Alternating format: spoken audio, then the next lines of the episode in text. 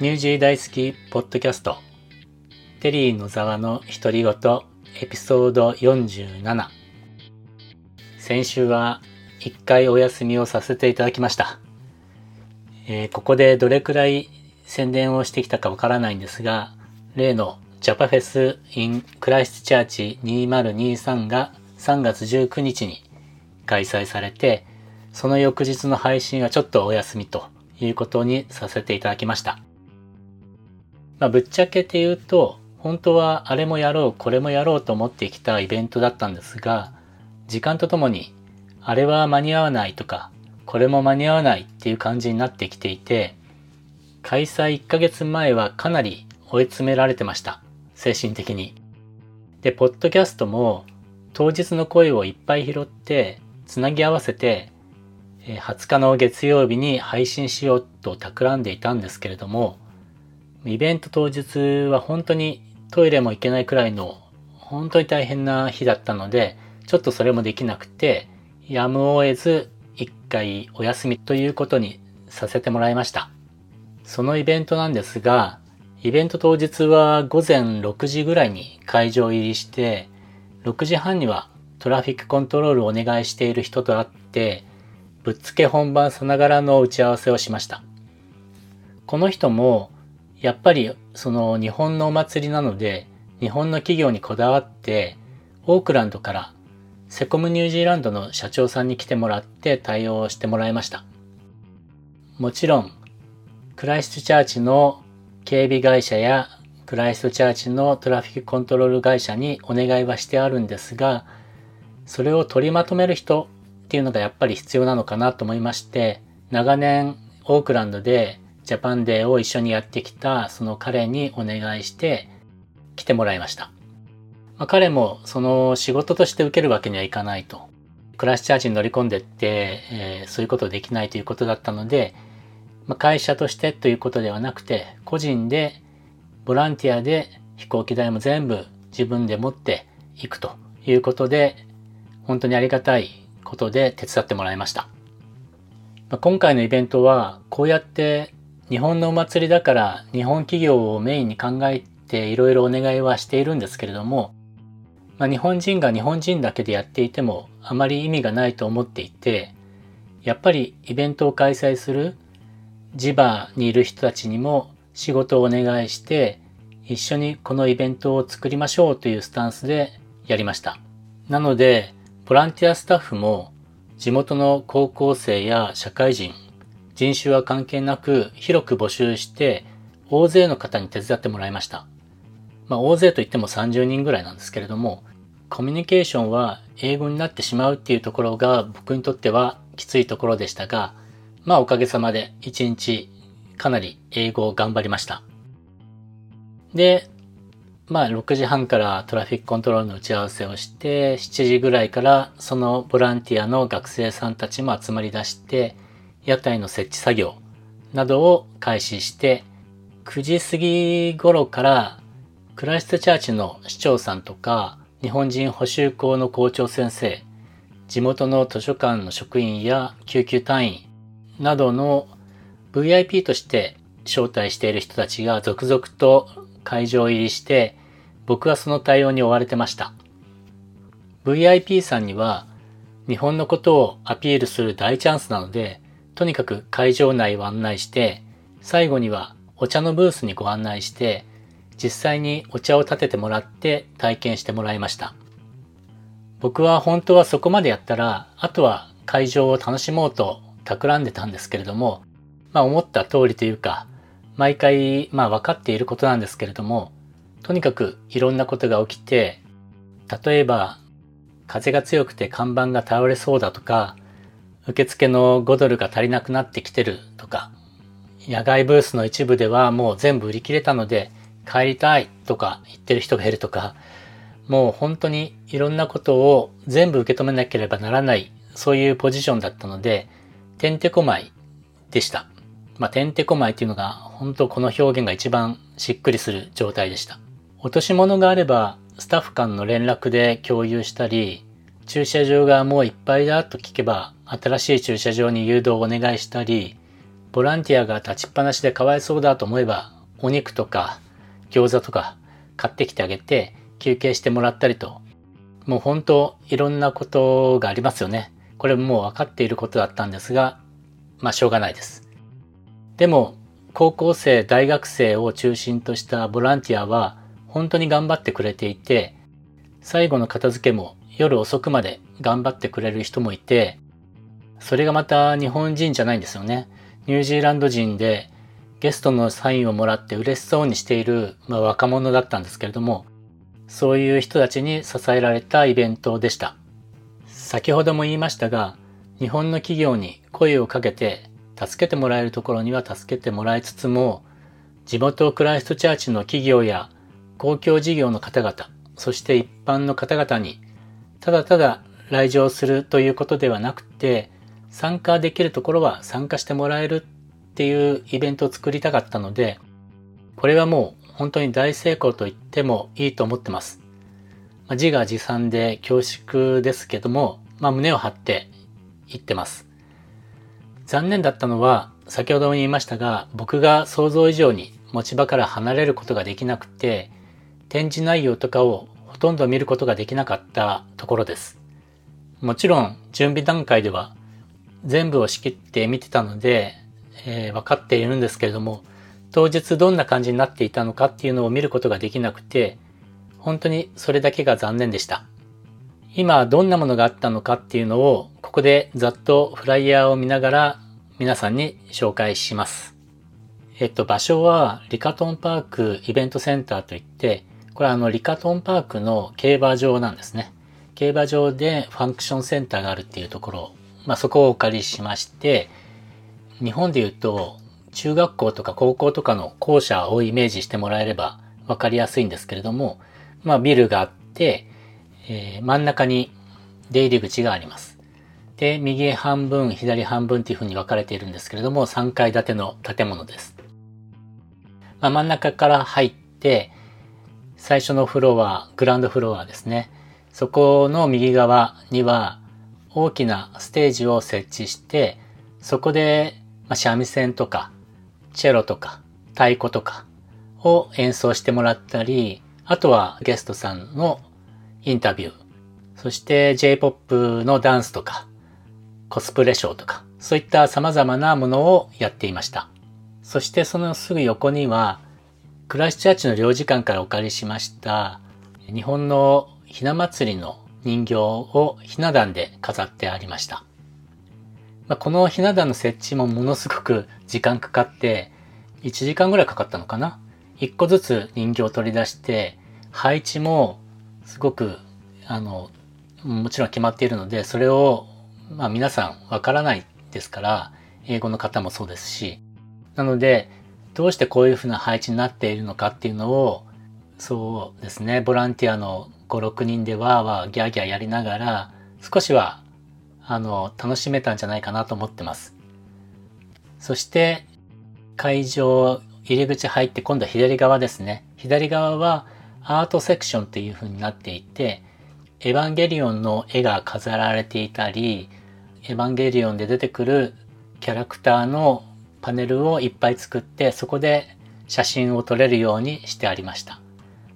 あとはいろんな企業のブースが並んでいて、例えば HIS さんとか ANZ さんとか、オークランドで拠点を構えているグラフィックノベルカフェさん。こちらはあのこの社長さんがこのアートセクションをいろいろ仕切ってくれて本当に助かりました。またいろんなスポンサーも見つけてくれたりしてくれていて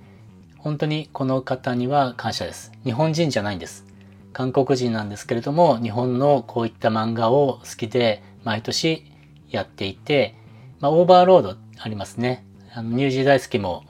スポンサーになってるんですけれどもこのオーバーロードを主催している方です。まあそういったブースが並んでいたり、あとは日本の風呂敷なんかを紹介するところがあったりと、いろんなブースがありました。で、2階に上がっていくと、ファーストフロアですね。イギリス系のフロアの数え方は、1階が、日本の1階がグランドフロア、日本の2階がファーストフロアっていう感じになってますので、まあ、2階に上がっていくとファーストフロアです。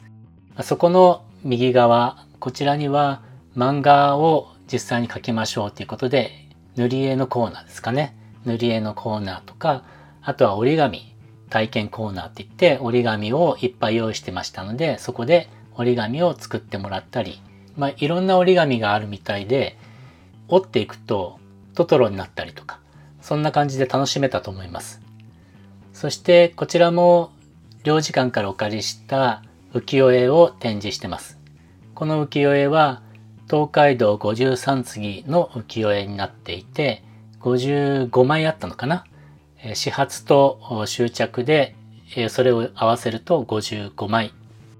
この浮世絵が展示されてました。あとはその横にですね、フードサンプルって言って、なんて言うんだろう。あの、日本食屋さんとかで行くとよく寿司の模型みたいなちっちゃな模型とか、天丼の模型とかありますよね。ああいった模型があったので、それを展示していました。建物の左側、同じくファーストフロアの左側ですが、そこには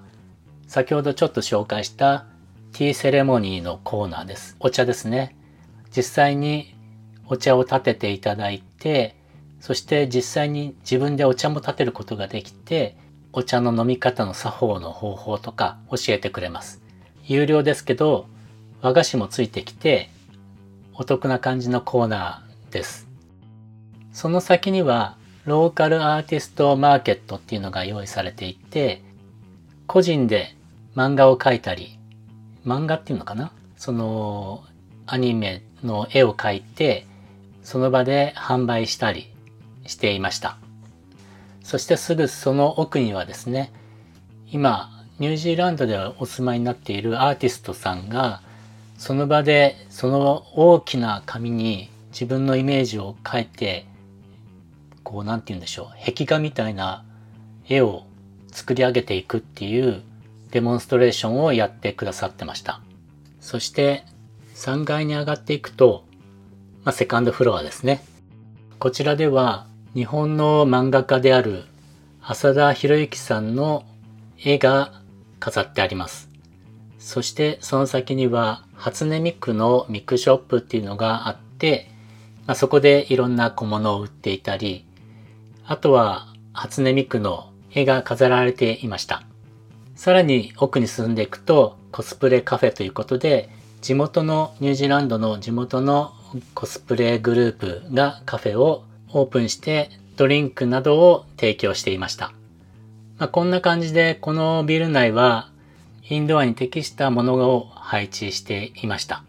この部分は有料になっています。そしてこのビルの外ではこれはもう無料なんですけれども、入ってきていただくと、まず大きなスクリーンを設置していて、そこではアニメの上映を行っていたり、あとは天気が良かったので、クライスチャーチの地元の太鼓グループ、匠さんによる演奏があったり、エアロビクスをみんなと一緒にやったりという風な形で楽しんでもらってました。その横にはビアガーデンが設置されていて、札幌さんがビールを提供してくれてました。まあ、僕も実はご挨拶に行った時に恵比寿を一杯ごちそうになってきました。ごちそうさまでした。そしてさらにその奥にはですね、フードストールという形で屋台が並んでいて、まあ、どんな屋台かというと少し紹介すると、全黒さんですね。英語で言うとオールブラックスって感じですかね。ゼンクロさんがニュージーランドで作っている日本酒を販売していたり、あとはクライスチャーチの領事館が日本酒のテイスティングをやったり、まあお酒ばっか並んじゃうんですけども、あとはもちろんお好み焼きだったり、たこ焼きだったり、餃子だったりというのが並んでいて、あとはそうですね、餅つきなんかもありました。餅つきは日本語補習校が主催してくれていて、臼と杵でその場で餅つきを体験してもらう。ニュージーランド人、まあ日本人もそうかな。餅をついたことがない人っていうのは多いと思うんで、そういうところで楽しんでいたみたいです。まあ、その他にラーメンなんかもあったりして、まあ、食べ物本当に不自由しなかったんじゃないかなと思ってます。行列もできていたんですけれども、行列するところがすごく広くって、また食べるところも、さっきのあの、競馬場なので、クラブスタンドっていうんですかね。あの、競馬場で見るところのスタンドが、のところに椅子がいっぱいありますので、座って食べられるし、何より天気が良かったので、芝生の上で皆さんお食事楽しんでいたようです。で、外側、あとは他にはですね、ATM を設置したり、えー、漫画ライブラリということで、地元の図書館の方が移動図書館が来ていただいて、そこでは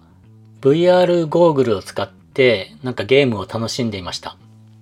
あとはもうもちろん救急車にも待機をしていただいて、万全な体制をとっていたイベントでもありました。まあ、ざっとこんな感じです。大きな会場で本当にのびのびとできたし、そんなに混乱はなかったのかなと思ってます。車椅子用のルートもちゃんと確保していて、もちろん、乳母車の方もご利用できたし、エレベーターもそういった方々を優先的に使っていただきました。まあ、いろんなところに配慮したつもりではいたんですけれども、ゲストで来られた方と少し行き違いがあったりして、まあ、その辺ちょっと反省するところもあったりして、そういったところも反省材料はもちろんいくつかあるんですけれども、全体的には良かったかなと思ってます。というか、ほっとしてます。終わって。思ったのが、オークランドベースで僕はいるんで、オークランドベースの人間がクライストチャーチっていう飛行機で1時間半ぐらいかな。かかるところでイベント開催っていうのは最初思っていた以上に大変だったなっていうのが感想です。でも運よくというか、クライストチャーチですごく助けてくれる人たちがいっぱいいて、特に最後までずっとこのイベントを支えてくれた方もいて、そういう人たちに本当に支えられたなと思ってます。地元の日本人会とか、日本語補習校の人たちにも本当にお世話になったし、これ、ボランティアっていう名前で甘えちゃってていいのかなっていうぐらい本当にお世話になりました。まあ、何より、イベントが終わってしばらくすると、いろんなところからフィードバックをいただいています。その内容が本当にありがたくって、皆さん本当にメールでわざわざ、こう良かったよとか、あの、次回も楽しみにしてるよとか、本当にそういったことを書いてくれて送ってくれる。そんなわざわざ書いて、お礼ね、言ってくれて、本当にありがとうって感じなんですけれども、こういった声が聞けるっていうのが、やっぱり一番の励みというか、やってよかったなって思ってます。まあ、工業的にこれはどこまで言っていいのかわかんないんですけれども、正直言って主催者側、僕ともう一人の人間は、お金もらえてないどころかですね、もうものすごい単位の金額を投下して生産するしかないぐらいのものなんですけれども、でもこういったフィードバックをもらえて、次回またやってくださいねって言われれば、これはもう何とかしてでも次回やらざるを得なくって、そして、えー、これは継続させれば、いずれは、まあ、働いた分ぐらいのお金は戻ってくるのかなっていう期待もありますし、ここでやめたら大変なことになっちゃいますので、絶対次回も成功させて、えー、皆さんに喜んでもらいたいと、そう思ってます。まあ、とにかく、終わってよかったです。とりあえず今は一回お休みいただいたので、また通常通りの勤務に戻していって、また次のイベントの企画を立てたいと思ってます。はい。今週どうにか配信できました。よかったです。皆様からのコメントを Twitter の DM でも、ウェブサイトのコメント欄でも受け付けていますので、ぜひコメントください。コメントがあることが励みになってます。どんなコメントでも構いません。よろしくお願いいたします。それではまた来週、野沢でした。